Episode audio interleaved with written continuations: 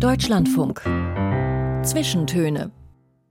Aus urheberrechtlichen Gründen wurden alle Musiktitel dieser Sendung gekürzt.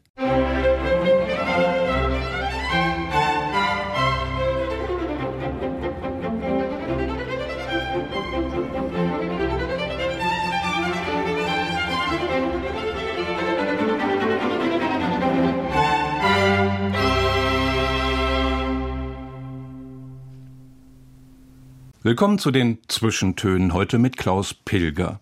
Ist er der lustigste Mann Deutschlands? Wir versuchen es heute rauszukriegen. Naja, die meisten meinen sowieso, natürlich ist er das. Humor kommt auch aus Schmerz, hat er selbst einmal in einem Interview gesagt. Bastian Pastewka, Jahrgang 1972. Plötzlich war er prominent 1996 mit gerade mal 24 Jahren in der satirischen Rolle als Sexberater Brisco Schneider in der Sat1 Wochenshow. Und seitdem ist er in den Wohnzimmern der Deutschen geblieben, sei es als sein quasi alter Ego in der Sitcom Pastewka, als begnadeter Volksmusikparodist mit Kollegin und Freundin Anke Engelke oder als nerdiger Liebhaber aber von alten Radiokrimis. Meistens, wenn er sich nicht gerade mal in ernsteren Filmen versucht, bringt Pastewka die Menschen zum Weinen. Vor Lachen natürlich. Herzlich willkommen, Bastian Pastewka, bei den Zwischentönen. Vielen herzlichen Dank für die Einladung. Hallo. Wie oft passiert Ihnen das noch, dass Sie auf der Straße erkannt werden und die Leute einfach sagen, hey Basti, erzähl doch mal einen Witz? Ersteres tatsächlich häufig, in letzter Zeit komischerweise häufiger als vorher, dass die Leute sagen, erzähl doch mal einen Witz, habe ich eigentlich nie erlebt irgendwie. Ich, ich weiß nicht warum. Und wenn, hat man dann halt so einen Standardwitz, der nicht so gut ist, dass die Leute noch einen zweiten haben wollen. Ne? Oh, also einen äh, extra vorbereiteten Standard. Richtig, ganz genau. Für, für, zur Abschreckung. Ja, ganz genau. Also ist das furchtbar für Sie, diese Situation? Nein, furchtbar ist nie etwas. Ähm, es wird mitunter anstrengend, wenn die Menschen, die einen freundlicherweise ansprechen und eine gute Idee haben, einen im Tee haben und dann nicht aufhören. Da wird's dann etwas mhm. schwierig, so in fortgeschrittener Stunde in einem Restaurant oder so. Aber ich bin der Letzte, der sich über Aufmerksamkeit beklagt. Ich bin mit Leib und Seele und gerne Komödiant.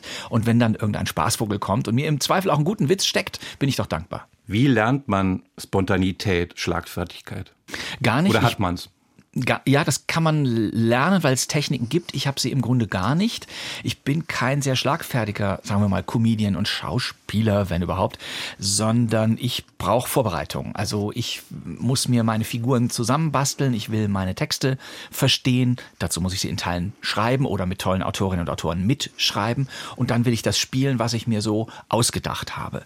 Aber in eine Stegreifsendung zu gehen, wo irgendetwas passiert, das ist schwierig für mich. Das muss dann schon einen Rahmen haben, wie zum Beispiel eine Quizshow. Ja, selbst wenn mir dann nichts einfällt, heißt es am Schluss, es war Antwort C und man kommt zur nächsten. Aber ich bin kein gelernter Improvisationskomiker. Wieso sind Sie eigentlich kein Showmaster oder Moderator geworden? Sie bringen doch alles mit. Sie sind witzig, klug, geistreich, gut aussehend, klagfertig, haben Bühnenpräsenz. Was fehlt?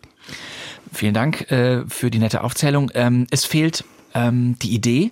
Ich durfte ein einziges Mal was moderieren. Das war vor zwei Jahren innerhalb von Joko Winterscheids Sendung Wer stiehlt mir die Show? Da habe ich mal eine Show gestohlen und durfte sie dann moderieren und dachte, dann mache ich das jetzt so wie ein Querschnitt von allen Shows, die ich als Kind gesehen habe. Also ein bisschen Robert Lemke, ein bisschen Dieter Thomas Heck, ein bisschen Peter Alexander, ohne dass ich mich mit diesen Größen vergleichen kann, messen kann. Aber ich hatte den Spaß daran, es so zu zitieren. Das war für mich aber auch das Ende meiner Moderationskarriere. Ich finde es lustiger, zu Gast zu sein in Talkshows, in Late-Night-Shows, in Spielshows. Das ist schöner, als es selber zu machen und Samstagabend irgendwo zu stehen und zu sagen, meine Damen und Herren, mein erster Gast, Horst Lichter. Das will doch keiner. Obwohl Sie ja sehr gute Kritiken bekommen haben, gerade für diese Moderation. Ja, aber für die eine Show eine gute Kritik zu bekommen, ist schön aber sie ist eben ein Teil einer großen Strecke von Shows, die Joko Winterscheid initiiert. Auch da war ich sozusagen in Anführungsstrichen nur zu Gast. Es hat aber so viel Spaß gemacht, dass ich hinterher gesagt habe, das war so gut, das will ich jetzt in der Schnelligkeit nicht nochmal wiederholen. Als Quizkandidat sind Sie ja sehr begehrt und quasi unschlagbar. Und das möchte ich heute mal ausnutzen. Also diese ehrwürdige Sendung Zwischentöne im hochseriösen Deutschlandfunk, die gibt es seit über 33 Jahren. Mhm. Äh, ich habe mal nachgerechnet, 1700 Gäste gab es hier, geistreiche, prominente, nicht so prominente. Immer 90 Minuten lang. Und ja, diese Sendereihe begann 1990, da gab es das Wort Podcast noch nicht. Ne? Und äh, eigentlich sind wir der älteste Podcast der Welt, sage ich manchmal. Äh, jetzt zum allerersten Mal haben wir einen Menschen zu Gast, der sich wie kein zweiter mit populärer Kultur, mit Filmen, Musik, Fernsehserien, Hörspielen und so weiter auskennt. Ja, und jetzt wollte ich mal ein ganz kleines Quiz machen mit zwei Teilen. Sind das macht, aber selbstverständlich, okay. natürlich. Quiz ist eine tolle Sache. Ganz kurz die Regeln. Ich war ja noch nie Quizmaster. Im Laufe der Sendung bekommen Sie zehn Fragen gestellt zur populären Kultur. Wissen Sie die richtige Antwort sofort, bekommen Sie zwei Chip-Punkte, die dann in dieses Glas fallen. Ich darf das mal vorführen. So. Wenn Sie die richtige Antwort nicht sofort wissen, dann kriegen Sie vier mögliche Antworten. Und dann können Sie zumindest einen Chip gewinnen. Und dann gibt's noch Zusatzfragen, wo man noch Extrapunkte bekommen kann. So, also maximal 20 Punkte plus Extrapunkte und danach richtet sich die Besonderheit des Preises oder der Preise. Und die Chips passen draußen in den Kaffeeautomat oder wie funktioniert das? Nein, äh, das sind die Symbole für oh. den späteren Preis. Oh, das ist total aufregend. Sowas mag ich. Das ist wie früher bei Rudi Carell bei der verflixten Sieben, genau. wo es Symbolpreise gab und immer raten musste, hat man die Niete oder nicht. Ne? So also ein goldenes Brandenburger Tor konnte ja. auch eine Niete sein. Ja, ja, ja. genau. Mhm. Fangen wir an? Ja, gerne. Okay, fünf Fragen erstmal jetzt. Ja. Wie hieß der Schauspieler, der in der US-Western-Serie Bonanza den Adam spielte? Pernell Roberts. Das gibt sofort zwei Punkte. Okay. Zusatzfrage. In welcher Fernsehserie war Pernell Roberts in den 1980ern in 151 Folgen zu sehen? Ja, eine Arztserie. Ähm, äh, ähm, irgendwas Ding Dong MD, aber ich komme gerade nicht drauf. Mein Gott. MD ist schon mal richtig. Ich weiß es nicht mehr. Ja, schade. Ja. Ah, der Zusatzpunkt ist jetzt nicht nee, da. Das wäre Trapper John Trapper MD. John MD, selbstverständlich. Gut. Mein Gott. Aber zwei Punkte haben ja. Sie, das ist toll. Ja. Zweite Frage. Wie lautet der komplette Geburtsname des Komikers Louis de Funès? Das kann ich nicht sagen. Hm. Der komplette Name? Ja. Nee, das weiß ich nicht. Ich weiß, dass Sie Fan sind, dachte vielleicht weiß das. Nee. Also, jetzt hören Sie mal vier Namen. Louis Germain David de Funès de Galarza, Louis-Sylvain Robert de Funès de Sevilla, Louis-Romain Bruno de Funès de Toledo, Louis-Robert Christian de Funès de Santiago. Es muss der portugiesische äh, Stadtteil sein, äh, die portugiesische Stadt sein. War eine portugiesische Stadt dabei? Weil er ist ja eigentlich Portugiese. Also äh, würden Sie nicht Sevilla, nicht nee, Toledo nee. und nicht Santiago nehmen? Sondern das andere, was dann übrig bleibt. De Galarza. Ja. Das ist richtig. Einen Punkt immerhin. Ja. Zusatzfrage. Ja. Wie heißt Louis de Funès letzter Spielfilm? Ähm, Louis und die verrückten Politessen. Und jetzt noch gibt es einen Punkt. Extra Punkt für den französischen Titel.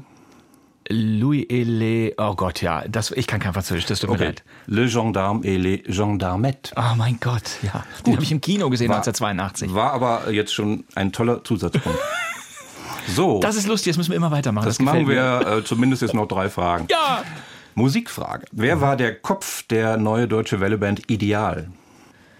Der Kopf von Ideal, das weiß ich nicht. Dann gibt es vier Möglichkeiten. Ja. Inga Humpe, Annette Humpe, Lilly Berlin, Ina Deta. Inga Humpe. Annette Humpe wäre richtig. Mein Gott. Wie hieß der größte Hit der Band? Der größte Hit von Ideal war Ich gebe Gas, ich will Spaß? Nein. Nein, auf gar keinen Fall. Das war Markus. Nee, das weiß ich nicht. Nee. Blaue Augen. So blaue Augen, deine blaue Augen machen mich so sentimental. Richtig. Mein Gott, ja, Ja, selbstverständlich. Kein Zusatzpunkt. Nein, kein Punkt, kein Punkt, kein Punkt. Keine Almosen.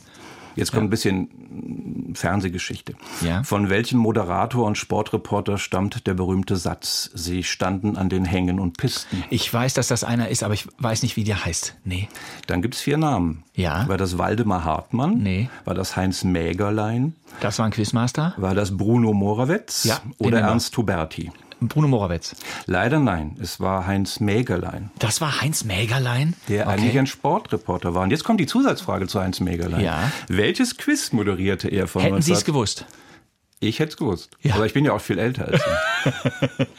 Welches Quiz moderierte er von 1958 bis 69 im deutschen Fernsehen? Wie hieß das? Hätten Sie es gewusst? Ja, ach so. Das, ich, Entschuldigung, da bin ich drauf reingefallen. Da gibt's den Sonderpunkt. Ja. So war, der war so schnell. Der geht für Sie, aber der ist aber für Sie der Punkt. Der ist Zwei- für Sie der ich Punkt. finde zwei Sonderpunkte. Nein, weil das äh, schneller war als ich, ich es vorgelesen habe. Fünfte Frage. Wer gab sowohl Snorre in Vicky und die starken Männer als auch Willi Eberhard Storek. Ich lege die Frage für, die, für das Publikum nochmal zu Ende. äh, als auch Willi, dem Freund der Biene Maya, die deutsche Synchronstimme. Ja. Das war Eberhard Storek, ein Synchronsprecher und Dialogregisseur Richtig. in Deutschland. Und ich kriege einen Zusatzpunkt, wenn ich Ihnen noch sage, dass er auch den dänischen Koch in der Muppet Show gesprochen hat. Nee, äh, Zusatz, äh, der Zusatzpunkt käme jetzt, wenn diese Frage zu Vicky richtig beantwortet wird. Ja. Wie heißt bei Vicky die Ehefrau des Wikingers Tjure? Das ist nicht einfach. Nee. Tjure hat eine Frau? Mhm. Nee, das weiß ich nicht. Definitiv nicht. Monika. Die Monika. Ja. Es gibt eine Wikeringerin namens Monika. Ja. Ich kenne nur, Hal ich kenne nur Halva, Faxes, Norreturo, Ulme, Orobe und Gorm und Wiki natürlich, aber Monika wusste ich nicht. Das war äh, in der Tat eine schwierige äh, Wiki-Frage. Ja. Aber es ist ja schon eine Menge ins Glas gekommen. Also ich habe jetzt für den zweiten Teil der Sendung gute Hoffnung, dass da eine Menge kommt und dass da vielleicht ein toller Preis bei rauskommt. Bastian Pastewka. Ich freue mich, da noch ein Preis, das ist ja fantastisch. Ja. Vielen Dank, freue mich. Jetzt haben wir schon so lange Quiz gemacht, jetzt machen wir erstmal eine Musik. Sie haben sich schöne Musiken gewünscht. Äh, hier eine, ja, etwas melancholische aus den 70er Jahren Gordon Lightfoot, If You Could Read My Mind. Was verbindet sie damit? Das ist ein wunderschöner Song, der in vielen, viel zu schnellen Versionen danach nochmal aufgenommen wurde, auch so mit Disco-Stampf, tralala.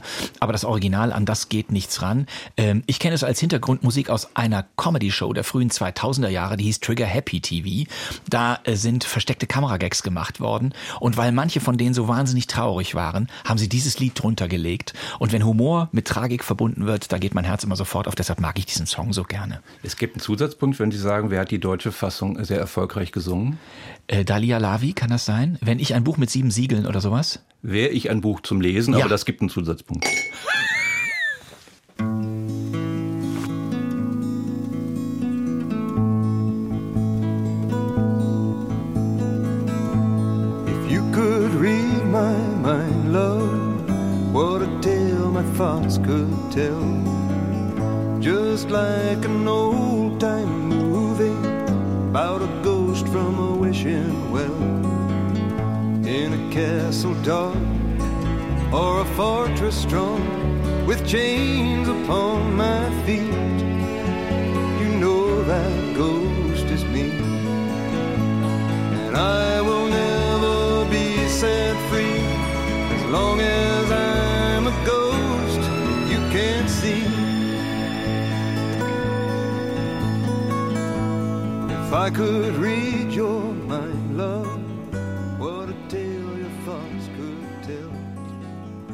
If You Could Read My Mind, Gordon Lightfoot, ein Titel aus den frühen 70er Jahren.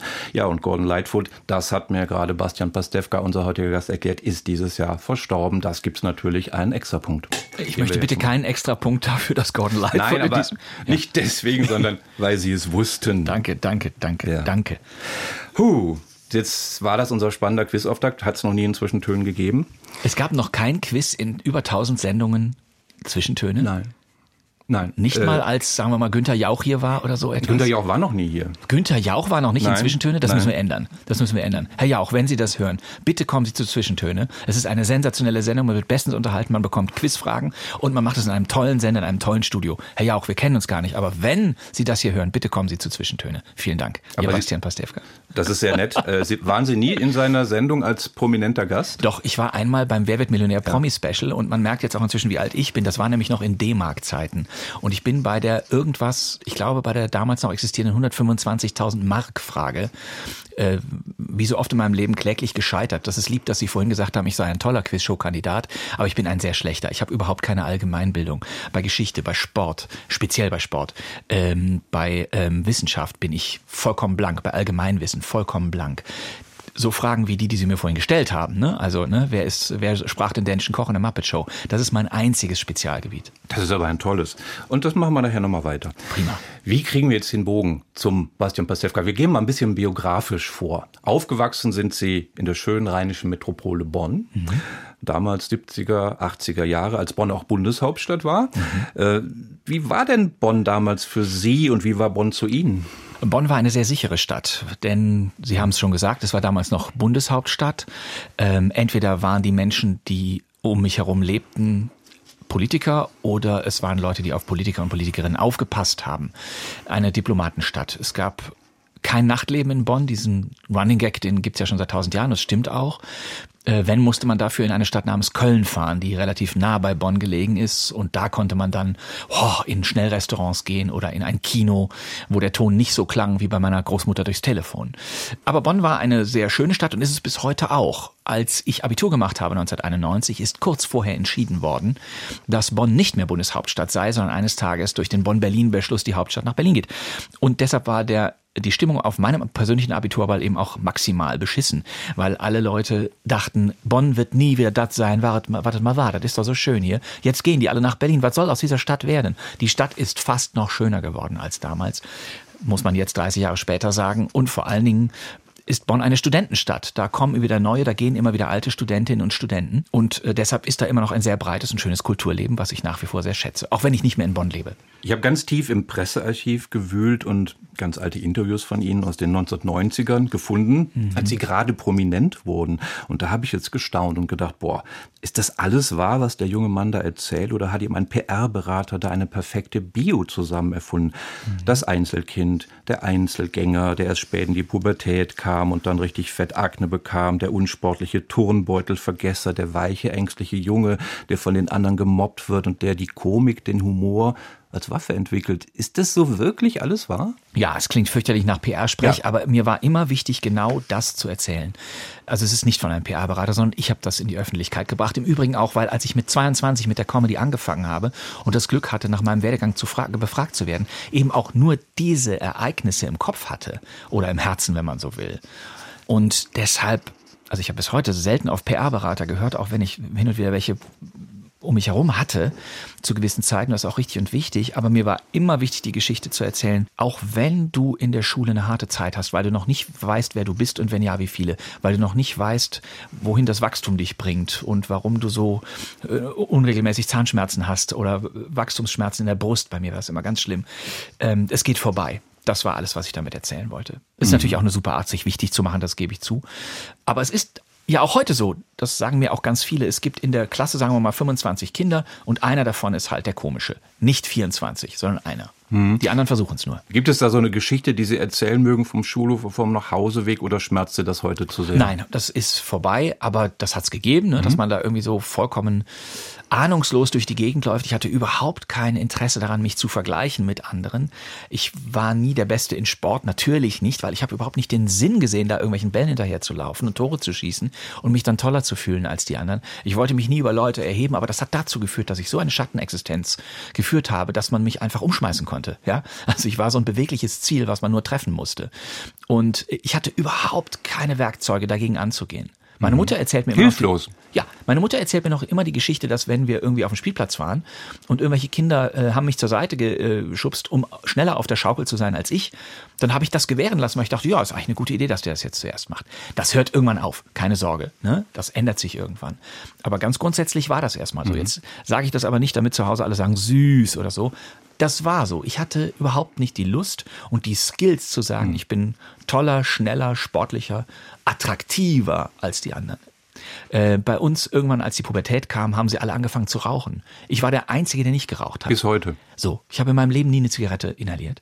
Ähm, warum habe ich das gemacht? Damals, um zu, weil ich dachte, das ist Quatsch. Dann, um mich wichtig zu machen. Zweiter Punkt, zu sagen, hey, ich bin der eine, der nicht raucht. Edge, edge.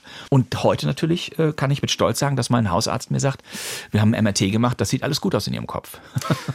Sie haben einmal gesagt, ich zitiere aus dem Tagesspiegel von 2005, Komik entsteht aus Verlangen, vielleicht aus Traurigkeit und ich behaupte auch aus Schmerz. Ja. Würden Sie das heute noch so unterschreiben? 100 Prozent, ist auch gar nicht von mir. Das ist fast Allgemeinwissen, was jeder Komiker, jede Komikerin auch aus Generationen vor mir sagt.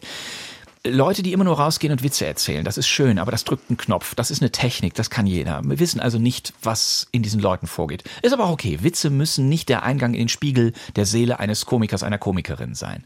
Aber ich glaube, die Komik, die ich mache, ich habe ja nie ein Stand-up-Programm gemacht, nie ein Witzeprogramm gehabt, nie gesagt, hey, die Merkel, das ist ja überhaupt nicht mein, mein Beritt, sondern ich habe mich selber zum Vollidioten von Sitcoms, von Filmen, von Serien machen dürfen in meiner schönen Arbeitszeit, die ich liebe. Ich liebe diesen Beruf. Ich habe mich selber zum Trottel gemacht.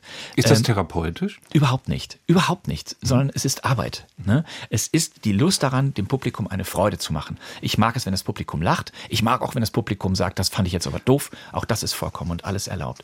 Aber es geht eben nur, wenn man ein Verlangen hat. Als komische Figur brauchst du ein Ziel. Du willst dich besser machen, als du bist. Und da wir alle wissen, dass das im Leben nicht klappt, zeigen wir die Versuche dieses komischen Fernsehpastewkas immer und immer und immer und immer wieder. Und immer wieder läuft er vor die Wand. Und das hat eine kathartische Wirkung für die geneigten Zuschauerinnen und Zuschauer, die sagen, ja, so geht's mir auch. Aber ich kann mhm. mit diesem Idioten da, mit der leichten Plauze kann ich lachen. Also Komik entsteht auch aus Sehnsüchten, das haben Sie auch mal gesagt. Ne? Selbstverständlich. Hm. Aber kann Humor, der aus Angst entsteht, wenn man in der Schule jetzt der, der lustige Bursche wird, weil man eigentlich Angst hat in der Klasse, äh, kann Humor, der aus Angst entsteht, eigentlich lustig sein? Nein, weil der Druck ist dann wahrscheinlich zu groß. Das hat dann was Verzweifeltes. Aber es gibt nun mal einfach Humor, der eben auch aus Angst und Schmerz entsteht. Ein Kumpel von mir war so sauer, dass er beim Murmelspiel auf der Straße so oft verloren hat, dass er eine Standpauke uns allen hielt und sagte, mit euch spiele ich überhaupt nicht mehr, seid ihr denn verrückt? Er drehte sich um und wir waren alle mucksmäuschenstill. Er drehte sich um, um auch noch dramatisch abzugehen und knallte, weil er es nicht sah, voll gegen ein Einbahnstraßenschild etwas Komisches habe ich selten gesehen. Ich muss drüber lachen, weil ich nur daran, daran denke. Es hätte auch mir passieren können. Ja, das Klischee vom traurigen Clown ist also gar kein Klischee. Mm, doch, weil wenn man sozusagen die Trauer, Trauer ist ja nochmal was anderes als jetzt, sagen wir mal, Unsicherheit, Unvermögen, Angst, Sehnsucht. Wenn man Trauer die ganze Zeit in sich trägt und wirklich tiefen Schmerz, dann hat das Ursachen, wo auch ein Humorist oder ein Arzt mit Clownsnase nicht sofort drankommt. Mhm. Das ist auch nicht gewünscht. Trauer ist ja auch ein Spiegel der Seele und Trauer ist ja auch in einem Menschen drin und wird dann in Watte verpackt durch die Seele. Das nennt man Trauerbewältigung. Also wenn jemand wirklich, man geht ja so schnell und sportlich um mit dem Wort Trauma. Wir Humoristen sagen immer, ich hatte ein Trauma vom Schulunterricht.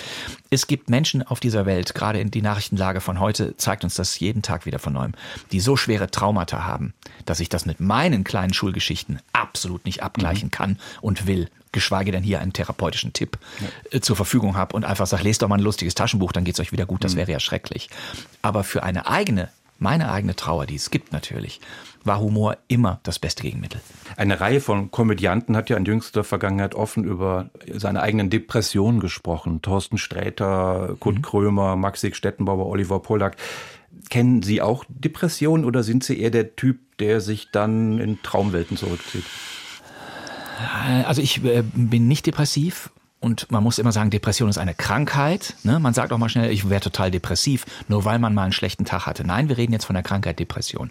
Das habe ich nie gehabt. Ich habe die Bücher von Sträter gelesen und fand das alles interessant. Und es zeigte mir, dass natürlich, ich sag mal, die Verrückten unter uns, die Comedians, die wirklich was zu erzählen haben, alle Schmerzen haben. Und das bestätigt so ein bisschen meine These von davor. Du suchst dir mit Humor oder mit Ich bin auf der Bühne oder erzähle irgendeinen Quatsch oder ich dichte etwas, male etwas, bastle eine Skulptur und so weiter und so weiter. Alles Wege sind, um natürlich auch den eigenen Charakter herzustellen, zu formen, mit der Skulptur, mit dem Bild, mit dem Gag oder wie auch immer zu formen, aber natürlich nicht zu wissen, wie man langfristig mit dem Schmerz in sich, sei er nun durch eine Krankheit kommend oder durch Verlust, Angst, Trauer oder sowas, umgehen kann. Vielen Dank soweit, Bastian Pastewka. Jetzt kommen gleich die Nachrichten, aber eine Musik von Ihnen haben wir noch. Sie haben sich gewünscht Waters of March von Susanna McCorkle. Man muss gleich dabei sagen, das ist eigentlich Aquas de Marco, dieser Bossa Nova aus ja. Brasilien, eine englische ja. Fassung. Was verbinden Sie damit? Ist, ist, ist Bossa Nova für Sie was Trauriges, was äh, Unterstützendes? Ja, ich habe eine äußerst seltsame Begeisterung für Easy Listening Musik entwickelt und war dann irgendwann ganz glücklich in Mexiko auf Susanna McCorkle zu stoßen. Da bin ich einfach in einen Laden gegangen 2003 und habe nach schöner Musik gesucht. Und das war so ein, also da gab es viel äh, äh, von Antonio Carlos Jobim, gab es da CDs und noch Platten damals, ne, als noch diese Tonträger gab.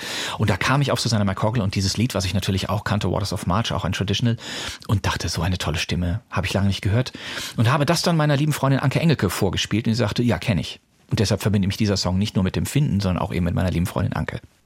E e pedra, o fim do caminho, o resto te toco, e um pouco sozinho.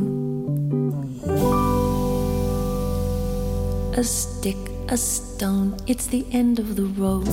It's feeling alone. It's the weight of your load. It's a sliver of glass. It's life. It's the sun. It's night. It's death. It's a knife. It's a gun. A flower that blooms. A fox in the brush. A knot in the wood. The song of a thrush. The mystery of life. The steps in the hall. The sound of the wind and the waterfall. It's the moon floating free. It's the curve of the slope. It's an ant, it's a B, it's a reason for hope. And the riverbank sings of the waters of March. It's the promise of spring. It's the joy in your heart. Willkommen zurück zu den Zwischentönen zum zweiten Teil. Am Mikrofon ist Klaus Pilger und mein heutiger Gast ist der Komödiant Bastian Pastewka.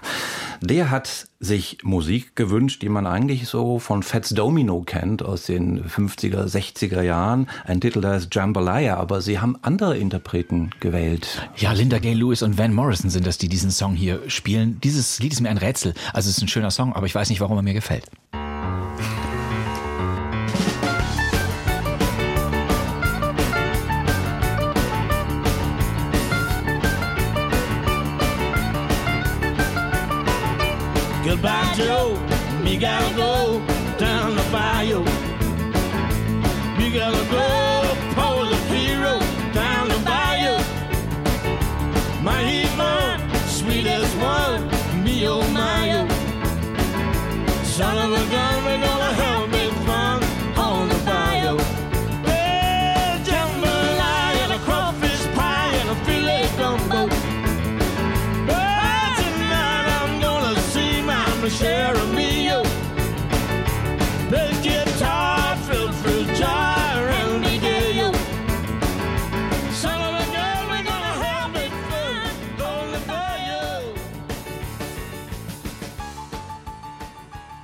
Van Morrison und Linda Gale Lewis, das ist übrigens die Schwester von Jerry Lee Lewis, gewünscht hat sich diesen Titel Jambalaya unser Gast Bastian Pastewka.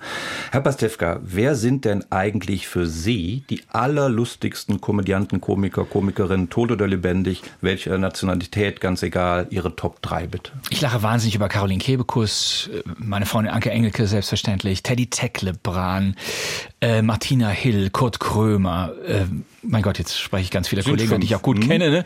ähm, Harald Schmidt. Ähm, ich gehe rüber nach England, ein Komiker namens Paul Merton, einer, der in ganz vielen äh, Quizshows immer noch sitzt. Äh, Rob Brydon und Steve Coogan haben zusammen eine Serie namens The Trip. Die sind beides sehr gute Imitatoren und spielen sich dort, während sie in einem Restaurant sitzen, vor, wer von ihnen der bessere Michael Caine, der bessere Mick Jagger, der bessere Anthony Hopkins ist, wenn sie sie nachmachen. Also vor solchen Leuten habe ich äh, großen Respekt und meine Helden natürlich sind die Monty Pythons, die Comedy-Gruppe aus England, die zwischen 1969 und 74 mit Monty Pythons Flying Circus Comedy-Geschichte bei der BBC geschrieben haben. Natürlich kennen wir alle den Film Das Leben des Brian, zumindest unsere Generation.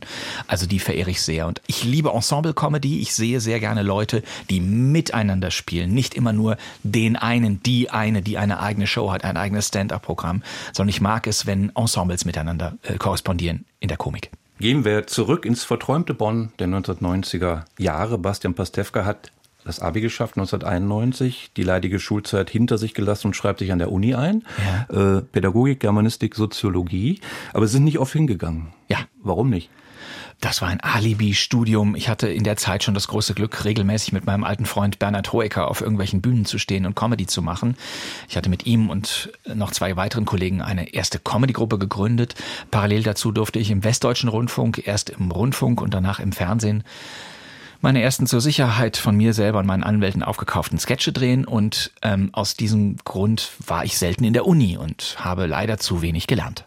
Sie wollten Pädagoge werden, äh, Ja. so heißt es. Sind Sie denn irgendwie trotzdem ein Pädagoge geworden? Ich bin froh, dass ich keiner geworden bin, denn ich wäre, glaube ich, kein guter Lehrer gewesen. Ich hätte mich selber in den Vordergrund gestellt und den Showmaster aus mir herausgekitzelt und den Kids nichts beigebracht. Ich mochte immer die Lehrer, die äh, viel Show und viel drumherum gemacht haben, aber von denen habe ich natürlich auch am wenigsten gelernt. Und die Lehrer, die ich nicht begriffen habe und denen man beim Zuschauen irgendwie nicht Herr werden konnte, das waren die, die mich mehr fasziniert haben und von denen habe ich dann auch mehr begriffen von dem, was sie umgetrieben hat. Sie haben als Student angefangen, Comedy zu machen, haben Sie gesagt, aber es, es gibt zumindest die mehr, dass Sie, äh, dass Ihr erster Auftritt in der Schule gewesen sein soll als Erzähler bei Schneeweißchen und Rosenrot. Ja. Ein Riesenerfolg. Ja, der Erzähler in Schneeweißchen und Rosenrot war gar nicht gebraucht. Und zwar tauchte der nur am Anfang auf, um zu erzählen, meine Damen und Herren, jetzt kommt die Geschichte von Schneeweißchen und Rosenrot. Ich war in der dritten Klasse, wohlgemerkt. Ab dann wurde der Erzähler nicht mehr gebraucht. Aber ich hatte die ehrenvolle Aufgabe, in einen Baum aus Pappe zu kriechen und später, wenn mein Kumpel Jan Speich vorbeikam, als Zwerg, ihm den Bart zu halten, sodass für das Publikum, ich glaube es waren drei Leute, ähm, die Illusion entstand, als würde sich der Bart des Zwerges im Baum verfangen. Und deshalb bin ich im Baum geblieben bis zum Schluss und habe den Bart so gehalten, sodass alle dachten, das gibt's ja gar nicht. Das sind die Anfänge des berühmten Komödianten. Ich habe verstanden, wie Showbusiness funktioniert durch diesen Absolut. Auftritt. Hust. Und dann waren sie die Comedy Crocodiles und Ja, genau. haben so Sachen gemacht äh, wie irgendwas über die Schwangerschaft der Biene Maya. So hieß unser drittes und letztes Programm Wer schwängerte Biene Maya. Haben Sie das geschrieben? Ich habe das Programm mitgeschrieben, den Titel habe ich nicht erfunden, aber äh, denn der Titel war super, weil der war damals ein Türöffner. Also die Veranstalter, äh, die uns haben auftreten lassen in kleinen Kabaretthäusern vor zehn Leuten, von denen sich drei in der Veranstaltung geirrt haben, die fanden das ganz funky. Wir waren immer nett, wir waren tatsächlich auch immer lustig, wir waren eine Mischung aus Sketchen und Improvisation. Aber auf dem Weg, als wir dann endlich gut wurden, besser wurden, möchte ich sogar sagen, wir waren nicht richtig gut, wir waren halt jung und haben angefangen, kam das Fernsehen dazwischen und versaute uns. Äh, ich Sie wurden entdeckt. ich wurde entdeckt, genau, zunächst vom WDR. Meine Kumpels habe ich dann alle in den WDR mitgenommen und dann haben wir uns alle so verteilt auf Comedy-Shows bei Pro7 und Sat1 später. Und als Gruppe sind wir dann nicht mehr aufgetreten. Und Ihre erste Rolle war laut Wikipedia im Fernsehen die Darstellung eines Spinats. Das stimmt. Das genau. stimmt. Für den Westdeutschen Rundfunk. Es gab eine Kindersendung und dort wurden mehrere Menschen in einen Boden eingegraben und ich war der Spinat und Kumpels von mir waren Möhre, Rettich, Salat und Co. Als Sie aber vorher mit den Comedy Crocodiles auf die Bühne gingen, äh, also in ganz vielen Ihrer Interviews, da haben Sie gesagt, dass Sie gar nicht gern auf der Bühne vor Live-Publikum stehen und es gar nicht mögen, unter Menschenmassen zu sein. Wie passt das zu diesen frühen Bühnengeschichten? Es passt eben nicht, es reicht nicht. Ähm, ich habe auf der Bühne gestanden, habe aber im Prinzip Fernsehsketche nachgespielt. Also ich wollte mich permanent umziehen und es gab Leute, die zu mir kamen und sagten, pass auf, deine Figuren, die du auf der Bühne spielst, die existieren nur ab dem Bauchnabel aufwärts. Die existieren nicht für die Bühne, sondern du hast immer diesen 4 zu 3 Kasten um dir herum. Du bist immer der Newsreader, der sowas sagt wie John Cleese mit And now for something completely different. Das war sozusagen mein Habitus auf der Bühne. Und es gibt nicht wenige, die sagen, das ist heute immer noch so. Gibt es einen Entdecker, jemand, der Sie als erster erkannt hat, Ihre Begabung? Ich hatte viele Förderinnen und Förderer, also Leute, die sagten, ihr macht das gar nicht schlecht, also kommt zu uns in die Häuser. Diesen Leuten bin ich bis heute wahnsinnig dankbar, weil die hatten nichts zu verlieren. Ne? Ohne Not haben sie uns trotzdem da in Eiscafés in Dormagen auftreten lassen. Aber einer der ersten oder die erste, die zu mir wörtlich sagte, du hast Talent, war Hella von Sinn. Äh, wir spielten zusammen in der Filmdose in Köln. Das war hier in Ein dieser schönen. Stadt ein Kneipentheater. Und Hella von Sinn sagte wörtlich zu mir nach der Vorstellung, wörtlich, du bist sehr talentiert, ich muss pissen. Und das war der Beginn einer wundervollen Freundschaft, die glücklicherweise bis heute angehalten hat. Das ist eine schöne Geschichte. Ja, wir springen jetzt in der Karriere weiter nach vorn. Dann kam sie, die Sat1 Wochenshow 1996 und für die Jüngeren unter uns, das war eine Sketchshow, die sich mit den News der Woche befasste und mit den Auswüchsen des Zeitgeists und das alles parodierte. Und sie spielten Brisco Schneider, einen stets schwarz gekleideten, gegelten, etwas tuntigen Menschen, der einen Moderator spielte von damals gängigen Erotik-Fernsehmagazinen. Und dieser Brisco wurde Kult, kann man sagen. Wieso, Herr Pastewka? Die Wochenshow war weniger eine Nachrichtensatire, wie es zum Beispiel heute die fantastische Heute-Show ist, sondern wir waren eigentlich eine Fernsehparodiesendung. Wir haben uns über alles hergemacht, was es im Fernsehen gab. Also dieser aufkommende Privatfernsehboom mit Reality-Shows, mit Heiratsshows, mit diesen schrecklichen Promi-Boulevard-Magazinen, die es ja bis heute noch gibt und eben auch mit dem Erotikfernsehen. Und ich hatte eine Figur mir ausgedacht, die eine Mischung war aus, sagen wir mal, Verona Feldbusch, Feldbusch damals noch, Lilo Wanders und anderen Moderatorinnen von Sendungen wie Liebe Sünde, Piep oder Bumsen Busen Ballermann, die heißesten Ladies jetzt bei RTL 2. Damals gab es noch Homestrip-Videos, das war kurz nach Hugo Egon Balders Tutti Frutti. Die Figur war asexuell. Man hat mir später sehr oft gesagt, ich hätte da zum ersten Mal einen Schwulen gespielt. Wir haben die Homosexualität aber nie ausgekehrt, sondern wir haben immer gezeigt, wir wissen nicht, was der Typ für eine Sexualität hat. Vielleicht ist er nur im Fernsehen, um alles toll, toll, toll zu finden und mit anderen über Sexualität zu sprechen, die er nicht hat. Das hat das Publikum, glaube ich, gespürt. Trotzdem haben wir von der Gay Community, so nannte man das damals noch, Briefe ohne Ende bekommen, die uns schrieben, endlich zeigt's mal einer so, wie es ist. Oh. Das fanden wir unglaublich damals. Und als dann irgendwann dieser ganze Homestrip-Scheiß bei RTL 2 und Vox und so verschwand, da war auch klar, dass unsere Figur nicht mehr existiert, weil sie nicht mehr den Spiegel im realen Fernsehen fand. Hm. Heute könnte man so eine Figur wahrscheinlich nicht mehr spielen. Da gäbe es gleich Shitstorms wegen Aneignung, Respektlosigkeit, Diskriminierung. Man muss immer schauen, warum macht ein Parodist, ein Comedian, ein Schauspieler jemanden nach. Ne? Michael Douglas hat mal Liberace gespielt. Ist das größte Problem, dass Michael Douglas nicht homosexuell ist? Finde ich nein ähm, wir versuchen bei der Inklusion immer alles eins zu eins zu nehmen. Also warum darf ein Behinderter nicht einen Nichtbehinderten spielen? Warum ist das ausgeschlossen? Ich will gar nicht so weit sagen, dass diese Regeln so schlimm sind, dass es das Ende der Schauspielerei bedeutet. Und es ist natürlich auch vollkommen richtig, dass wir immer weiter Stereotype aufbrechen müssen. Aber ähm, in der Sekunde, wo ich Brisco Schneider gespielt habe, habe ich es eben nicht gemacht, um irgendwelche Schwulen bloßzustellen und zu zeigen, heiti teiti, ich kann auch einen Schwulen machen, indem ich hier meine Nase hochziehe und so ein Quatsch. Das war es nicht, sondern ich habe versucht, ob es mir gelungen ist, sollen andere entscheiden, äh, einen authentischen Charakter zu spielen. Mhm. Ist die Humorwelt heute eingeschränkter äh, geworden in den letzten Jahren durch die Wokeness, die Political Correctness, die Sie gerade auch beschrieben haben? Mir sagte ein englischer Komiker sehr betagten Alters, nobody wants to be funny anymore. Die Frage ist ja immer, wie geht das eigene Coming Out? Ich meine das jetzt nicht im sexuellen Sinne, sondern wofür entscheidest du dich mit ein paar 20? Die Teenagerzeit legt dir viel vor, aber was machst du dann? Sagst du, wenn ich Künstler werden will, Künstlerin werden will, stelle ich mich überhaupt noch auf eine Bühne? Ich könnte ja auch sozusagen in meinem Zimmer mich filmen und das bei YouTube reinstellen. Damit fangen wir schon mal an. Ähm, Gehe ich überhaupt hin und mache mich über andere lustig? Oder verkleide ich mich selber als lustiger? Das ist ja die große Frage. Oder überspringe ich die Ironie und schreibe gleich ein Buch über all das, was mich vollkommen verrückt macht und lese das als Hörbuch ein oder singe einen Song während der Corona-Zeit und bin habe sofort, äh, sagen wir mal, acht Millionen Aufrufe oder so etwas.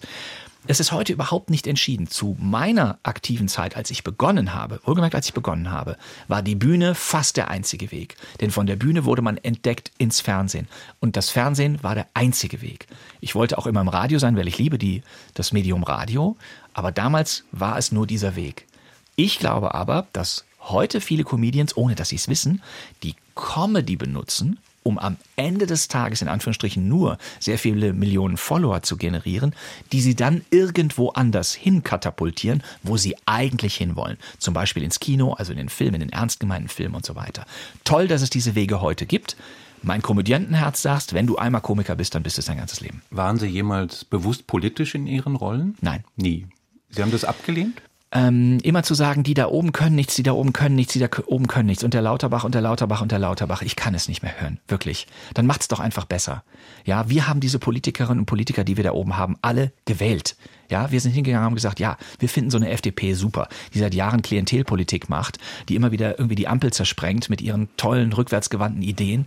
Und wir schaffen leider kein äh, Zugticket jetzt auch noch für die Leute, die es vielleicht brauchen könnten, um irgendwie den äh, Verkehr zu entlasten und so weiter. Wir wählen diese Leute alle. Das sind wir. Das sind nicht Menschen, die sozusagen von einem anderen Planeten hier einfliegen und sagen, wir regieren euch. Es sind die, die wir uns gewählt haben. Und wir müssen bei uns anfangen. Wir müssen gucken, was sind wir eigentlich für Idioten in Teilen? Wo sind, wo sind wir widersprüchlich? Wirklich, das ist immer das gewesen, was ich versucht habe, mit meiner Comedy zu, zu erzählen. Ist aber nicht immer gelungen, das gebe ich auch zu. Manchmal so einfach nur Quatsch. Immerhin gab es 185 Folgen äh, der Seit 1 Wochen, wo Sie mitgemacht haben. Dann ja. sind Sie ausgestiegen. Mhm. Wieso eigentlich? Ähm, wir haben 40 Sendungen im Jahr gemacht. Ähm, dafür haben wir von Dienstag bis Freitag und dann auch am Samstag ununterbrochen gearbeitet. Und an den beiden freien Tagen, Sonntag und Montag, habe ich die Sketche vorbereitet, die in der nächsten Woche kamen. Ich habe das geliebt. Ich jammere nicht. Ich jammere sowieso nicht. Ich liebe meinen Beruf, aber es war so viel, dass ich die Menge nicht mehr ertragen konnte. Ich, also es ging mir wirklich auf die Gesundheit. Und ich habe gemerkt, ich werde nicht mehr besser. Ne? Ich habe alles gespielt. Polizisten, Ärzte, ich habe alle Dialekte, selbst die, die ich nicht konnte, gespielt, um die Figuren voneinander abzusetzen. Es war Fließbandfernsehen, was damals noch ging. Und dann habe ich irgendwann festgestellt, ich werde nicht mehr besser, ich muss jetzt raus und bin nach fünf Jahren rausgegangen. Und jetzt kommt Musik. Musik, von der ich noch nie gehört hatte. Sie haben eine Interpretin sich ausgesucht, Sissy Kraner und der Titel heißt Der Friseur. Erzählen Sie was über Sissi Kraner und diesen Titel. Ich habe keine Ahnung, wer Sissi Kraner ist, aber ich mag gerne mal abseitige Musik und höre deshalb regelmäßig die Radiosendung von Götz Alsmann. Ich kenne ihn leider nicht gut genug, aber ich finde den sensationell. Der erzählt zu jedem Lied ja auch immer noch drei Minuten, wo es herkommt und warum er das noch auf einer alten Schallplatte gefunden hat und welche Version das ist. Das finde ich toll und dieses Lied hat er mal neulich gespielt. Ich habe mich so gefreut, das wollte ich unbedingt in meinen Archivschatz äh, mit einbauen, deshalb kann ich es auch mitsingen. Sissi Kraner, eine österreichische Schauspielerin, Kabarettistin, ja. ist 2012 gestorben. Jetzt kommt der Friseur, dass Sie mitsingen, hört das Publikum nicht, aber Sie können es gerne machen. Seien wir froh. Wissen Sie das Allerneueste schon? Die Friseuse vom Frisiersalon ist aus ganz bestimmten Gründen des Morgens nie zu finden Immer trifft man nur den Lehrling an, den man wirklich nur bedauern kann. Denn wenn man ihn fragt, ist er ganz verzagt. Er steht da und klagt.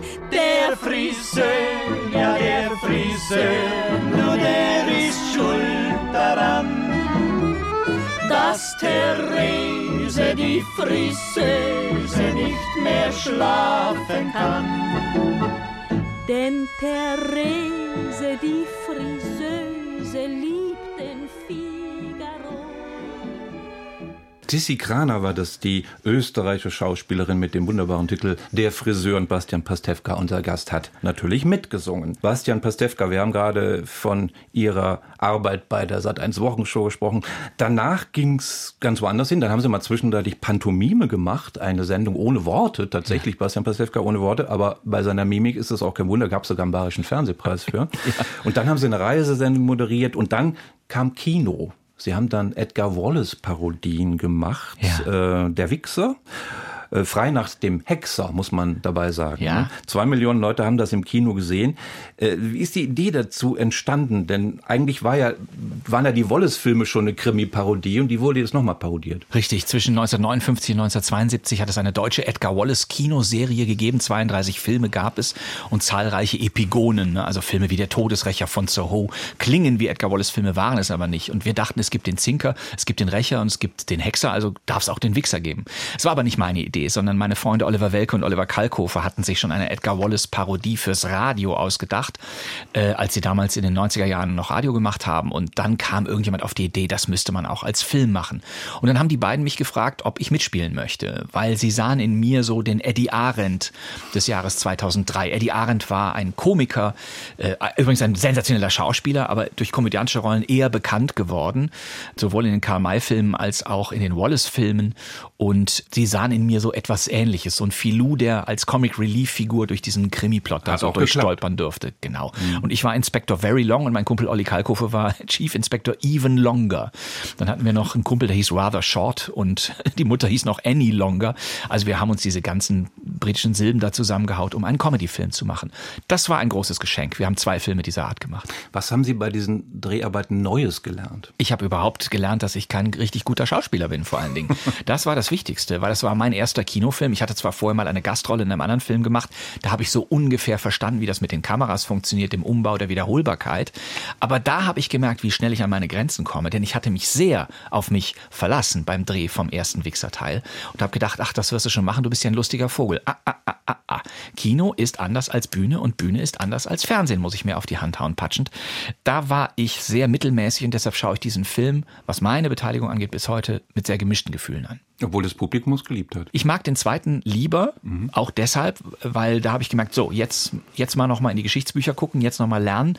Ich habe mich sogar coachen lassen dafür und merke, dass der zweite der konsistentere Film ist von den beiden, Neues vom Wichser. Jetzt ist Zeit für den zweiten Teil unseres Quiz. Ja! Jetzt kommen noch fünf Fragen. Hurra, ich also, liebe Quiz. Die sind bereit. Ja. Wer trat 1993 in der US-Serie Star Trek Next Generation in einer Gastrolle auf? Rainer Schöne. In der Folge Decent Part 1. Decent Part 1, okay. Nee, dann weiß ich nee, nicht. soll ich mal vier nennen? Ja, müssen Sie. David Letterman, David Bowie, Donald Trump, Stephen Hawking. Stephen Hawking. Das ist, Als er selbst, natürlich. das ist ein Punkt. So, und gegen wen spielte er eine Pokerpartie? Das ist die Zusatzfrage. Gegen Albert Einstein und Data. Ja, das gibt zwei Punkte und es gibt noch eine dritte Person, ein großer Physiker. Äh, ja, da ist noch ein Physiker dabei. Äh, ähm, gespielt von John Neville, das müsste Darwin sein, oder? Es war Isaac Newton. Ja, den meine ich natürlich. Zwei extra Punkte. Nee, nee, das ist keine Almosen, keine Almosen. Albert, Albert Einstein und Data ist äh, absolut toll. Richtig. Okay. 1968 erschien der erste Asterix-Band Asterix der Gallier in Deutschland. Übrigens sieben Jahre später als in Frankreich. Ja. Welcher Asterix-Band erschien als zweiter in Deutschland? Oh, der, der reguläre zweite in Deutschland müsste alles Asterix und Cleopatra gewesen sein. Das sind sofort zwei Punkte. Dann brauche ich die Auswahl gar nicht lesen. Ist es denn auch im französischen Original so? Oder sind die da? Nee, ne? in, Frankreich, in Frankreich war äh, die goldene Sichel die Nummer zwei. Ah. Mhm. So, die Zusatzfrage. Wer spielte in den Asterix-Verfilmungen die schöne Falballa für die Obelix schwärmt? Letizia Casta. Das ist ein Zusatzpunkt. Wunderbar. Jetzt kommt die achte Frage. Wie hieß 1970 die erste und gleichzeitig auch die 1000. Tatortfolge dann im Jahr 2016? Taxi nach Leipzig. Das gibt zwei Punkte. Und der Schauspieler Hans-Peter Hallwachs hat in beiden mitgespielt. Das ist richtig. Das ist aber jetzt gar nicht die Zusatzfrage, sondern. Ich wollte Ihre Zusatzfrage vorwegnehmen. Nein, Ja, nein, nein. okay. Wer war der Kommissar in Folge 1? Äh, Walter Richter als Kommissar Trimmel. Das gibt einen Zusatzpunkt. Und jetzt noch die Chance. Wer waren die Kommissare in Folge 1000 im Jahr 2016? Maria Furtwängler und Axel Milberg. Das ist auch richtig. Und es kommt, äh, ja, wunderbar. Zwei Punkte. Also das Glas ist fast voll, obwohl wir noch zwei Fragen haben. Mensch, Super. Jetzt kommen wir was mit Hörspielen. Ja, Hörspiele. Wer sprach im Krimi-Hörspiel Paul Temple und der Fall Alex von 1967, eine WDR-Produktion, den Paul Temple? Ich weiß es. Sie wollen mich natürlich reinlegen. Sie denken, ich würde sofort René Deltgen Nein. rufen, denn der hat das in allen zehn anderen erhaltenen äh, Serien gemacht. Das ist aber Paul Klinger in Paul Templer Alex. Das gibt sofort zwei Punkte. Paul Klinger war das. Auch nicht Peter Passetti und auch nicht Paul Verhoeven. Das wären meine vier gewesen. Aber ich ahnte Pauls, schon, vier Pauls. Ja. er, er kennt sich aus mit Krimi-Hörspiel. Dafür, darüber Ja. reden wir ja auch gleich noch. Zusatzfrage. Wer sprach in diesem Hörspiel Paul Temples Frau Steve? Margot Leonard, deutsche Stimme von Marilyn Monroe, beziehungsweise von, äh, hier, wie heißt sie? Äh, Schirmschau Melone Diana Rick. Das gibt einen Zusatzpunkt. Margot Leonard. Ja, die Schwester von, Wolfgang Leonard. nee, Bruni Löbel. Oh, das ist schön. Ja. Okay. Noch Du- uninteressanter ist folgendes. Nein, dafür will ich keinen Doch, Punkt. doch, Bruni Ah, ich Löbel kann doch nicht sagen. Punkt. Ja, ich kann mir doch hier nicht selber Quizfragen stellen. Nein, nein.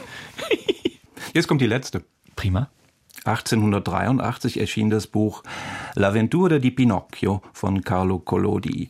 Wie hieß 1905 die erste deutsche Übersetzung? Das weiß ich nicht. Also die Abenteuer des Pinocchio wäre jetzt ja ein bisschen zu billig, ne? Nee. Nee, das wird irgendeinen tollen Titel haben, wie äh, Wenn die tollen Tanten kommen oder sowas. Ne? Jetzt kommen vier ja, Möglichkeiten. ja. Die Geschichte vom hölzernen Bengele oder Hippeltitschs Abenteuer Geschichte eines Holzbuben oder Zäpfelkerns Abenteuer oder die kleine Langnase. Dann nehme ich Zäpfelkerns Abenteuer. Leider nicht. Nee, ne? Es Zäpfelkerns ist ist was anderes. Hippeltitschs Abenteuer. Hippeltitsch ist es. Ja. Und die Geschichte vom Hölzern Bengel war kurz danach auch eine Übersetzung. Also beides hätte ich gelten lassen. Leider kein Punkt. Aber wer ist denn Zäpfelkern? Den gibt's doch auch, ne? Ist das irgendein anderer? Zäpfelkern ist eine deutsche Adoption von Pinocchio. Das hat ein deutscher Autor geschrieben, aber es ist nicht wirklich äh, Pinocchio. Also es läuft ein bisschen anders, die Geschichte. Okay, nee, da, da, da bin ich total blank. Das hätte ich nicht gewusst. Nicht schlimm. Kein Jetzt Punkt. Kommt aber die Zusatzfrage, die ist locker beantwortet gleich, sehe ich schon. Wer spielte in der US-Verfilmung von Robert Zemeckis, also Verfilmung von Pinocchio, den Meister Geppetto im Jahr 2022? US-Spielfilm. Pinocchio. Das ist der letzte Zusatzpunkt. Herzlichen Oi. Glückwunsch. So, also wir haben jetzt ein volles Glas mit Chips als Symbol für Ihre Preise. Jetzt machen wir zwischendurch kurz die Preise. Ja, Preise. Ähm, jetzt gibt es nämlich, werden Sie so viele Punkte haben, zwei Preise. Ja. Ich muss mal in meine Tasche greifen. Das ist der erste Preis. Das ist der Kakadu. Äh, Sie sehen ein buntes Tier. Das ist die Symbolfigur äh, der Kindersendung im Deutschlandradio. Und Natürlich. dieser Kakadu aus Plüsch ist total begehrt. Den hat fast niemand mehr. Oh. Und Sie kriegen einen der letzten bunten Kakadus. Ich werfe Ihnen den jetzt mal zu. Das ist toll. Dankeschön. Der Kakadu vom Deutschlandradio. Und von wem wird er gesprochen?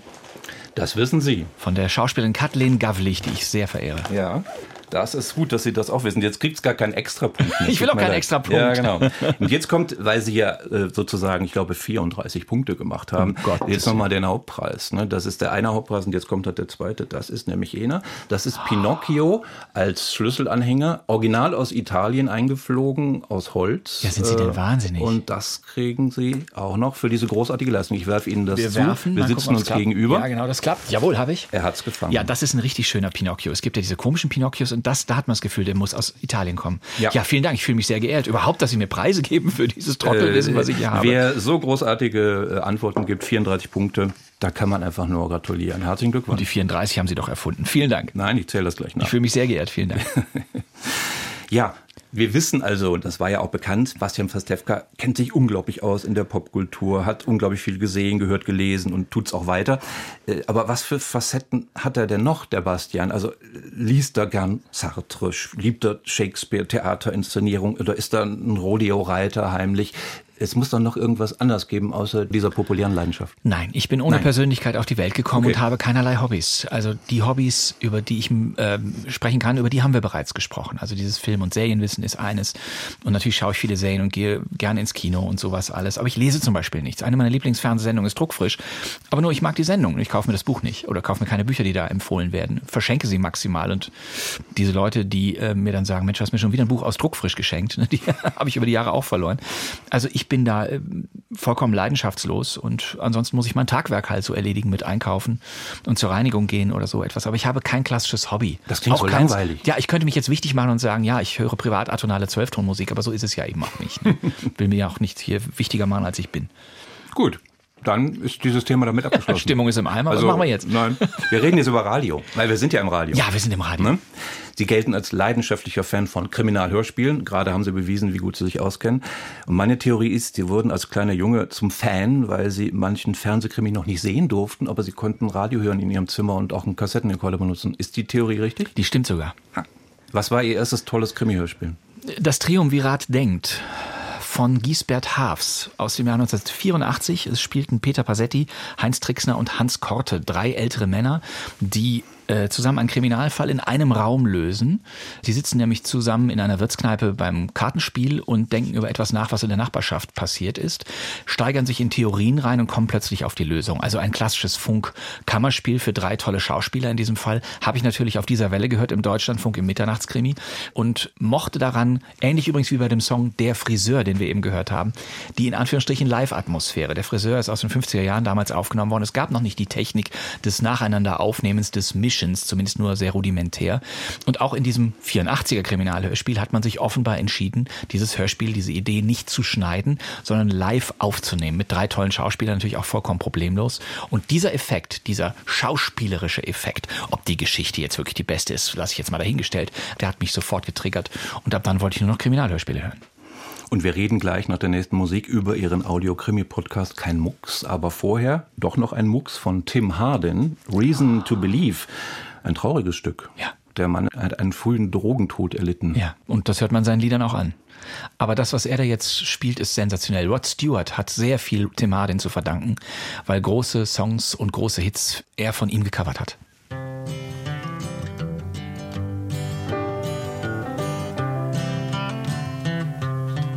If I listened long enough to you, I'd find a way to believe that it's all true. Knowing that you lied straight faced while I cried, still I'd look to find a reason to believe. Someone like you makes it hard to live without somebody else. Someone like you makes it easy to give. Never think of myself. If I gave you time to change my mind, I'd find a way to leave the past behind. Bastian Pastewka, der Komödiant, ist heute zu Gast bei den Zwischentönen. Herr Pastewka, seit drei Jahren machen Sie mit Radio Bremen den Audiokrimi-Podcast Kein Mucks. Sie suchen alte Krimis aus und leiten die sehr schön ein. Und dann läuft da zum Beispiel Besser gar nicht als spät von R.D. Wingfield mit Paul Dahlke von 1971. Wie kommt so etwas beim Podcast-Publikum von 2023 an? Erstaunlicherweise relativ gut. Ich weiß die Zahlen nicht, aber dadurch, dass wir jetzt zum fünften Mal verlängert worden sind, habe ich das Gefühl, das ist dann doch recht beliebt. Ich kriege wahnsinnig viel Zuspruch dafür, obwohl es natürlich ein Special Interest Podcast ist. Es ist auch nicht mein Podcast. Viele denken immer, weil mein Gesicht da auf dem Button ist, das sei jetzt so ein Plauder-Podcast von mir, wo ich so Quatsch erzähle wie jetzt heute hier. Nein, das ist tatsächlich die Vorstellung von alten Kriminalhörspielen. In den Rundfunkarchiven sämtlicher deutschen öffentlich-rechtlichen Sender liegen Schätze seit den späten 40er Jahren aus dieser Zeit, als sozusagen der Rundfunk laufen lernte und das Hörspiel noch klang wie mit Mikrofonen abgehörtes Theater. Und Unterhaltungssendungen fand ich immer schon spannender als das literarische Hörspiel und die Krimis liefen in Deutschland aus welchen Gründen auch immer unter dem Label Unterhaltung. Und so ist es halt uns gelungen, für diesen Podcast alte Archivstücke, die zum Teil 50 bis 60 Jahre nicht wiederholt worden sind, noch einmal aus den Archiven zu befreien und wirklich ungekürzt in diesen Podcast zu stellen. Und weil vieles von dem, was wir da senden, teilweise fragwürdig ist oder Fragen aufwirft, bin ich so ein bisschen der Onkel, der vorne und hinten erklärt, was da passiert und vor allem hinterher, was da dran hätte spannend sein können, wenn es denn spannend gewesen wäre. Was wäre da zum Beispiel fragwürdig? Es ist das Frauenbild natürlich immer fragwürdig. Es ist die Klangqualität manchmal fragwürdig. Ich muss nochmal erklären, was ein Aktualitätenkino ist oder eine Wachstuchtasche. Speziell, wenn wir Hörspiele aus den frühen 50ern haben. Da sind Geschichten oder Begriffe eben drin, die man nicht mehr kennt. Und die Geschichten sind sehr kurz. Also es sind meistens harmlose Hörspiele von einer Länge von 30 bis 35 Minuten. In den 50er und 60ern hat man dem Publikum keine längeren Sprachstücke zugemutet, weil die Anfangsqualität halt noch nicht so gut war. Heute wissen wir, dass Filme 90 Minuten lang sind, aber damals haben sich Hörerinnen und Hörer vor dem Radio versammelt, um ein, sagen wir mal, 23-minütiges Kriminalhörspiel am Donnerstagabend zu hören, haben sich dafür fein angezogenen Käseigel bereitgestellt und dann hieß es, und wenn das Radio lief, dann darf auch nicht gemuckst werden. Ne? So einen Hörer-O-Ton haben wir gefunden und haben dann entschieden, wir nennen den Podcast kein Mucks. Mhm.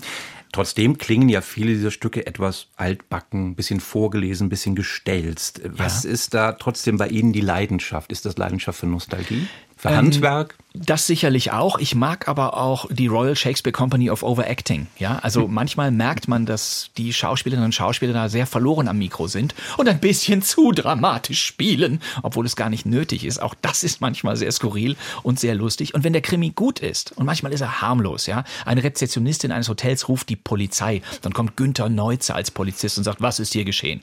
Im Hotel ist ein Mord passiert. Ein toter Millionär ist plötzlich auf Zimmer 5 und damit ist klar, die Leute aus Zimmer 3, 1 und 7 sieben sind sehr verdächtig, weil das die Zimmer nebenan sind und auch sonst keine Gäste im Hotel sind. Es wird ein bisschen rumgefragt, ein bisschen geforscht. Es kommt auch noch ein Nachbar, der verdächtig ist. Und wer war es am Ende? Die Rezeptionistin. Das ist harmlos, aber es ist lustig, es ist skurril und es ist eben nach 23 Minuten 45 schon vorbei. Und ich darf dann am Ende noch erzählen, woher man Günter Neuze kennen konnte.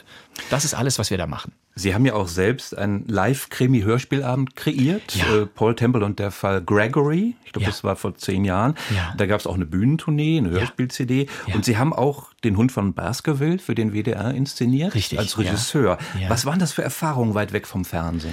Also diese Paul Temple, ja, Krimisatire, die wir da gemacht haben, war ein Gruß an die alten Hörspiele der 50er und 60er. Das war ein Ensemblestück. Ich habe zweimal als Regisseur für Sherlock Holmes Hörspiele für den WDR gearbeitet. Einmal das von Ihnen erwähnte Baskerville-Stück und dann nochmal Sherlock Holmes und das Geheimnis des Weißen Bandes. Ich bin Sherlock Holmes Kenner. Ich bin, glaube ich, kein guter Hörspielregisseur, deshalb ist es zur Sicherheit mal bei zwei Hörspielen geblieben. Ähm, Schauspielerinnen und Schauspieler zu inszenieren fällt mir wahnsinnig schwer. Das kann ich nicht richtig gut und deshalb habe ich es danach auch gelassen. Okay, eine Erkenntnis. Ja, muss man sagen. Mhm. Ja. Es gibt andere, die es viel, viel besser können. Am 15. Dezember, da gibt es ein Kuriosum, da präsentieren Sie kein Mucks live vor Publikum im WDR-Sendesaal in Köln ja. mit Krimi-Musik vom WDR Funkhaus Orchester live eingespielt, ist aber ausverkauft. Oder? Das gefällt mir. Das gefällt mir, dass Sie sagen, das Thema ist so seltsam, es ist trotzdem ausverkauft. Ja. Ist es tatsächlich, ja. Wir spielen sogar einen Tag später nochmal in Dortmund, auch, auch ausverkauft. Aber äh, tatsächlich geht es da um die Verlängerung des Podcasts. Also ich bin diesmal auf der Bühne und erzähle, woher wir diese Musiken, die das Funkhaus Orchester freundlicherweise für uns dann spielen wird, nicht kennen.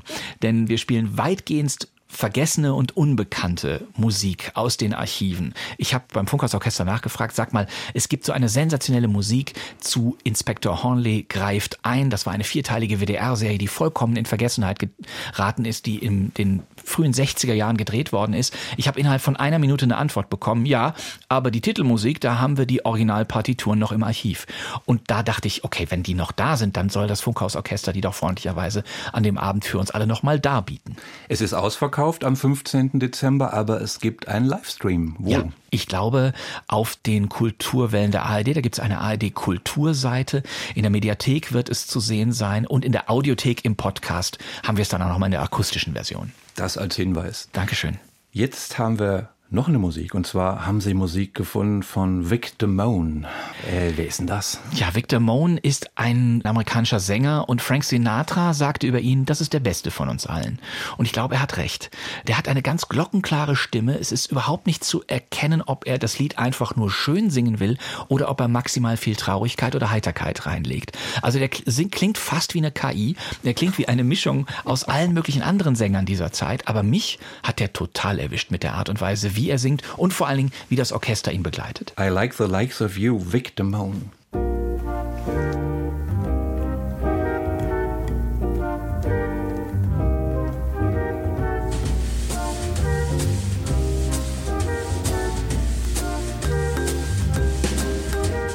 I like the likes of you. I like the things you do. I mean I like the likes of you. I like your eyes of blue. I think they're blue, don't you? I mean, I like your eyes of blue. I mean, if I could only say what I mean. I mean, if I could mean what I say. That is, I mean to say that I mean to say that I like. Vic Damone, I like the likes of you. Ein echter Crooner, wie man diese Musik, diese Sänger eigentlich nennt. Ist das so? Nennt ja, man das so? Ja. Crooner, okay. Ja, genau. Jetzt schlagen wir noch ein ganz wichtiges Kapitel auf Ihrer Karriere. 15 Jahre haben Sie Pastewka gemacht, diese ja. Doku-Sitcom, 100 Episoden, 10 Staffeln und Sie spielten sich selbst, ohne Sie selbst zu sein. Ja. Was ist das? Ja. In der Serie ist der Bastian Pastewka, die Figur, der ist eitel, der lügt, der ist egoistisch, oft empathielos, der zieht über andere her. Also ist oft schon ganz schön unsympathisch, ja. diese Figur, ne, die von dem Schauspieler Bastian Pastewka gespielt wurde. War das manchmal schwierig, dass das Publikum da nicht mehr unterscheiden kann oder unterscheiden mag, oder war das der Reiz? Das ist genau der Reiz. Wenn das Publikum nicht mehr weiß, ist es noch gespielt oder ist es schon erfunden, äh, dann haben wir genau das Richtige gemacht. Das Publikum war sich nie sicher. Aber ich kenne es auch von mir. Ich bin ja irgendwie nicht immer nur der brave Kerl. Ich mache ja auch gerne mal eine Notlüge oder mal eine deftige Lüge oder ziehe über einen anderen her und kriege das dann als Bumerang wieder zurück. Und das haben wir einfach nur dramatisiert thematisiert für die 100 Folgen. Ja. Aber war es nicht seltsam, dass manch einer sie für fieser gehalten hat, als sie eigentlich sind? Das war mir wurscht. Das geht mich gar nichts an. Also ich stelle das sozusagen parat und die Leute sollen dann darüber urteilen, ob, es sie, ob sie das lustig finden, vollkommen unabhängig von meiner Beteiligung, oder ob sie das gar doof finden, oder ob sie sagen, ach, der spielt das doch nur, oder oh Gott, der ist bestimmt so. Sonst, sonst wird er das jetzt nicht machen. Sonst Renate schalt um. Das ist vollkommen in Ordnung. Ja. Jeder hat seine eigene Meinung und die geht mich gar nichts an. Also der Serienpastewka war eine Figur zum Mitschämen, ja. zum Mitleiden oder sich auch mal darüber freuen, dass er einen in die Fresse kriegt. Also das war Ja. die, wirklich diese Mischung, Ja. diese Melange, das war das Ziel. Das macht die Figur plastisch, dass Ja. man in jeder Folge eben nicht wusste, kriegt er jetzt hinten eins drauf oder kommt er gar mal durch mit seiner Lüge, weil wir finden eigentlich auch, dass es gut war, dass er gelogen hat. Also hat er durch seine Schummelei mal was Gutes ausgelöst. Das durfte das Publikum von Folge für Folge immer wieder neu beurteilen. Und eben weil die 2000er eben auch das Jahrzehnt der Fremdschäm-Comedy war, ne? Stichwort Stromberg beispielsweise, ne? Dr. Psycho und sowas alles, haben wir uns da natürlich richtig schön laben können, auch im Zeitgeist. Sie haben ja an den Drehbüchern mitgeschrieben. Mhm. Hat die Entwicklung so einer Figur eigentlich Einfluss gehabt auf die Entwicklung der Persönlichkeit des echten Bastian? Ganz bestimmt sogar. Zum Vorteil? Also ich bin meinen Autoren Sascha Albrecht und Chris Galetnecki, die die Serie über zehn Jahre, äh, über zehn Staffeln und 15 Jahre begleitet haben, total dankbar, dass sie aus mir eben auch wieder einen Komiker geformt haben. Denn ich sag mal so, die Highlights aus der Figur Pastewka, die kann ich halt immer noch hin und wieder mal anwenden. Also ich weiß eben immer noch, wie die Wikinger aus Wikinger alle heißen. Das habe ich für diese Serie auswendig gelernt, weil es mich privat gar nicht so interessiert hatte. Aber das ist schön, dass ich daraus ein bisschen was mitnehmen kann. Aber ich muss auch sagen, es ist eine sehr bewusste Entscheidung gewesen, nach 100 Folgen eben auch Schluss zu machen, weil die Serie ist ja noch gut. Man kann sie ja immer noch gucken und es wird nicht mehr besser dadurch, dass man neue Folgen macht. Sie war auserzählt? Auserzählt weiß ich nicht, weil wir haben den Alltag immer als offene Form empfunden und gemerkt, ja, natürlich, auch heute könnten wir wieder eine Pastewka-Folge machen. Die Serie ist überhaupt nur so lange gelaufen, weil ich ein sensationelles Ensemble, auch hier wieder Ensemble, Ensemble ist wichtig. Meine ganzen Kolleginnen und Kollegen, die mitgespielt haben, die haben immer gefragt, wann kommt die nächste Staffel?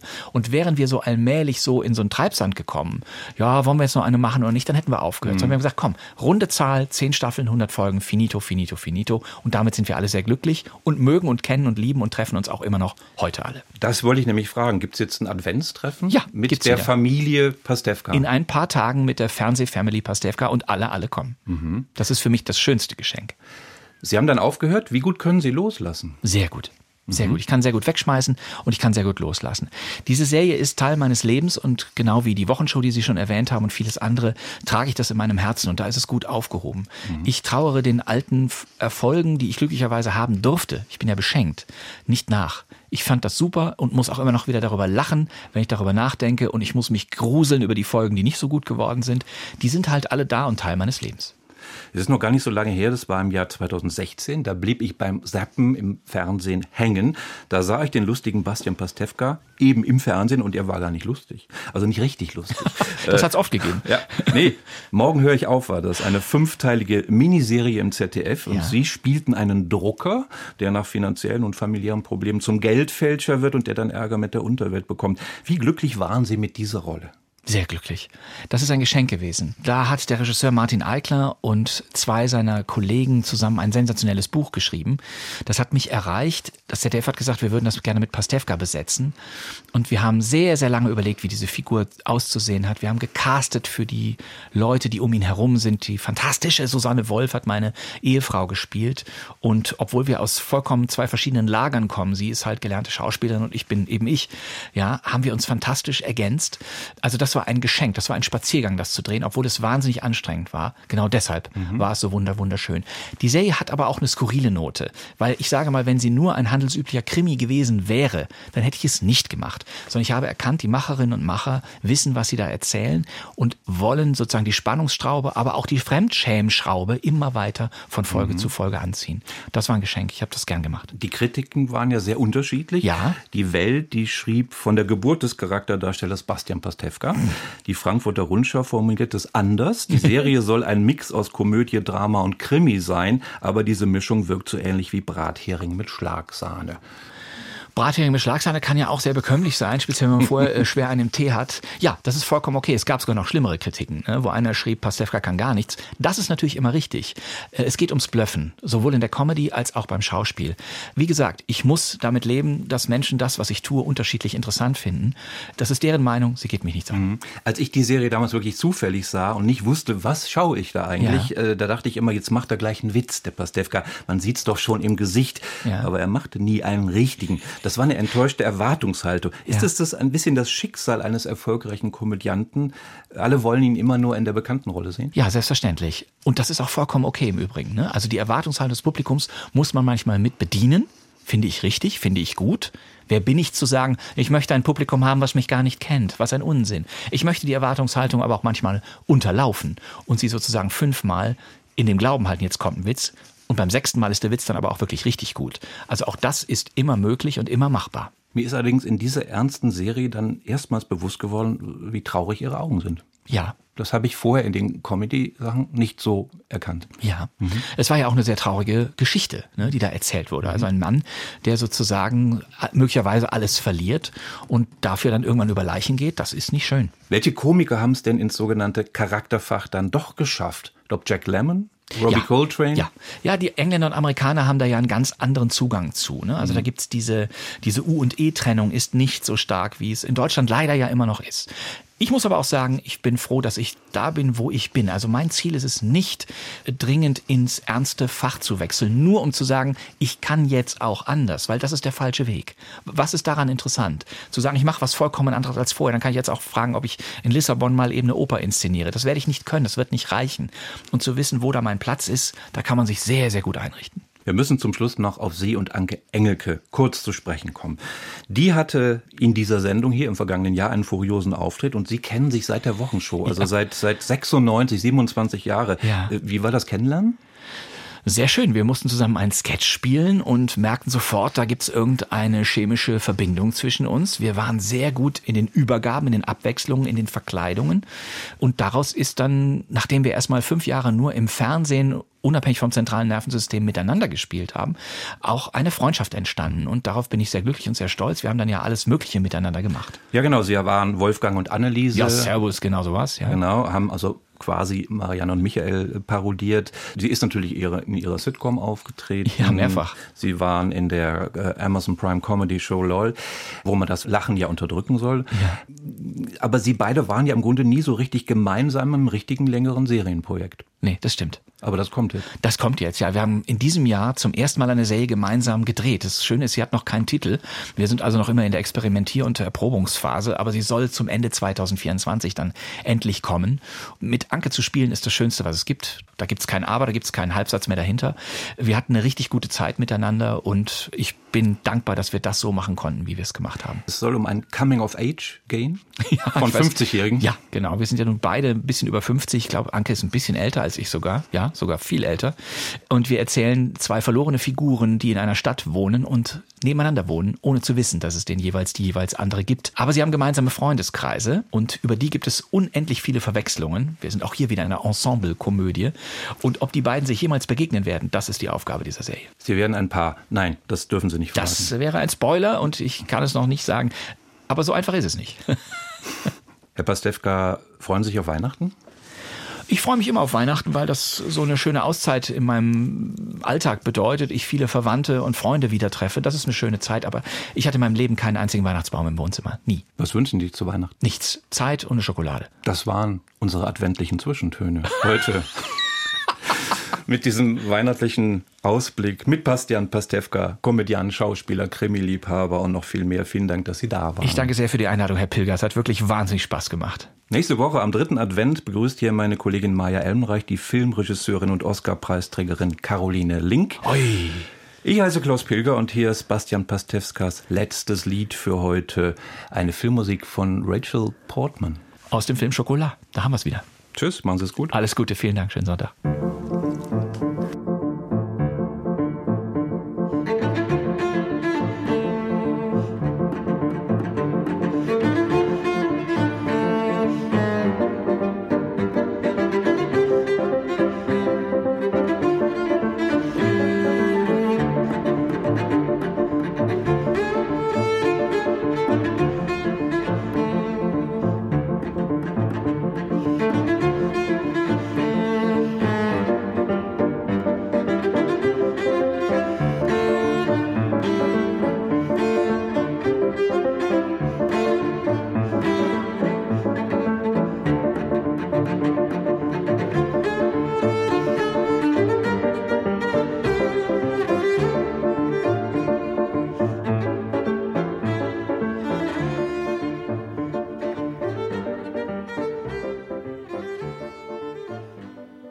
Aus urheberrechtlichen Gründen wurden alle Musiktitel dieser Sendung gekürzt